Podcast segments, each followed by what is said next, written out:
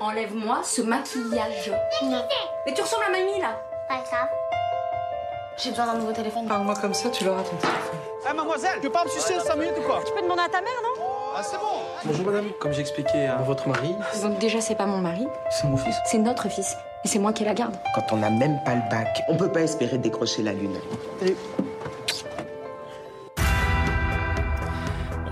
Là, Karine, soyons d'accord avec Fille de Joie, l'affaire cinématographique est un petit peu plus sérieuse que pour l'instant ce qu'on a eu l'occasion euh, d'aborder euh, depuis le début de cette émission. Alors c'est un film dont on a beaucoup parlé, c'est un film qui là aussi, euh, il fait partie de ces nombreuses productions qui auraient dû sortir normalement au printemps, on connaît la suite. Et là, est-ce que Fille de Joie mérite effectivement qu'on retourne enfin des salles obscures pour voir un bon film? Euh, oui, moi je suis plutôt. Je trouve que c'est un, c'est un bon film. C'est, euh, le- bah, c'est le premier film que je revois depuis euh, bah, que je revoyais donc cinéma et donc j'ai trouvé que j'avais fait un bon choix. Même si, contrairement au titre, c'est pas la joie d'aller voir ce film Non. parce que c'est un assez, en fait, assez dur. C'est, c'est le portrait de trois femmes qui qui n'ont pas un destin facile, on va dire. On a donc Axel qui est euh, mère euh, séparée, qui élève toute seule ses trois enfants parce que son ancien compagnon la battait. On a Dominique qui est euh, la, une, la femme qui a tro- trois, trois- deux adolescents et un mari au chômage et qui a du mal à joindre les deux bouts.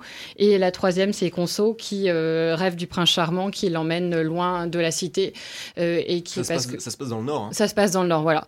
Et c'est oui dans la cité parce que la seule opportunité qu'elle a euh, en termes d'emploi, c'est faire technicienne de surface et qu'elle a pas du tout envie de faire ça. Donc euh, on se retrouve avec ces trois femmes et qui, euh, pour joindre les deux bouts, en fait, ont trouvé une solution, c'est passer la frontière belge et aller se prostituer dans une maison close.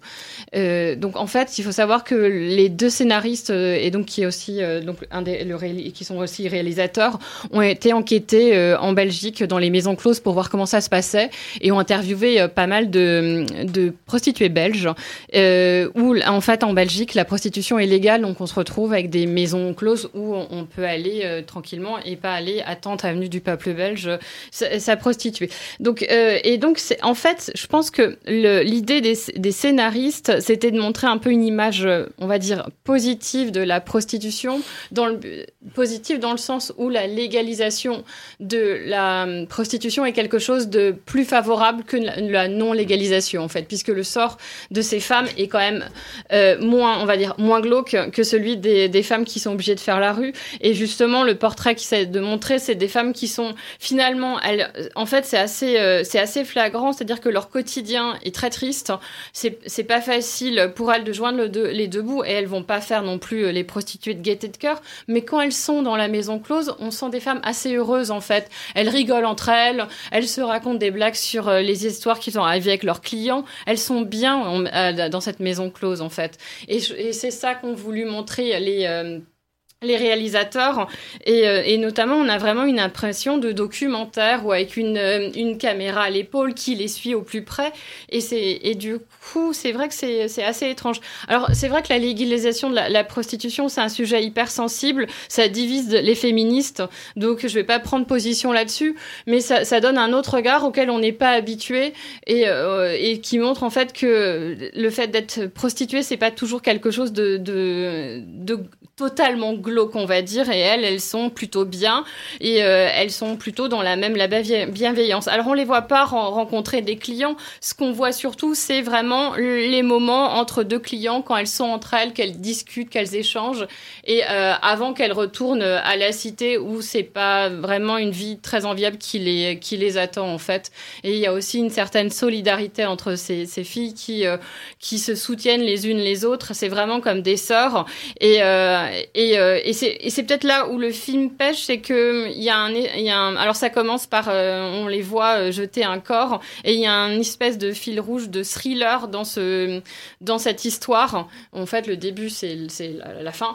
Et, euh, je trouve que ça ça enlève un peu de réalisme au film et ça lui nuit. Je trouve que c'était pas c'est pas besoin. Le sujet est suffisamment difficile en soi. Leur vie est suffisamment euh, difficile aussi. Même si ça tombe jamais dans le pathos il n'y a pas pas besoin de rajouter une couche de thriller dans, tout ça en fait. Donc donc ça c'est sur ça que j'ai j'ai été j'ai été assez déçue.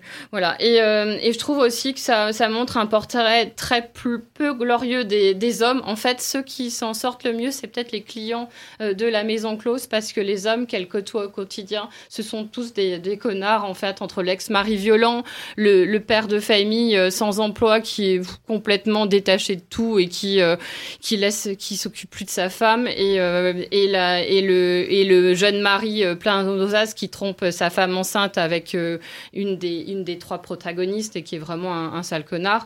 Ça ça, ça donne pas une belle image des hommes en fait sans être un portrait à charge. Donc voilà. Donc moi j'ai passé un, moment en fait assez poignant. Je trouve que ça touche au cœur. J'ai pas vu le temps passer. Ça laisse quand même il y a des points d'humour. Euh, par exemple, à un moment, quand il y a un, homme qui arrive et la tenancière de la maison close qui lui dit euh, Vous voulez prendre une carte fidélité euh, Au bout de six passages, vous avez le droit à une fellation gratuite. bon, c'est un, un, peu drôle.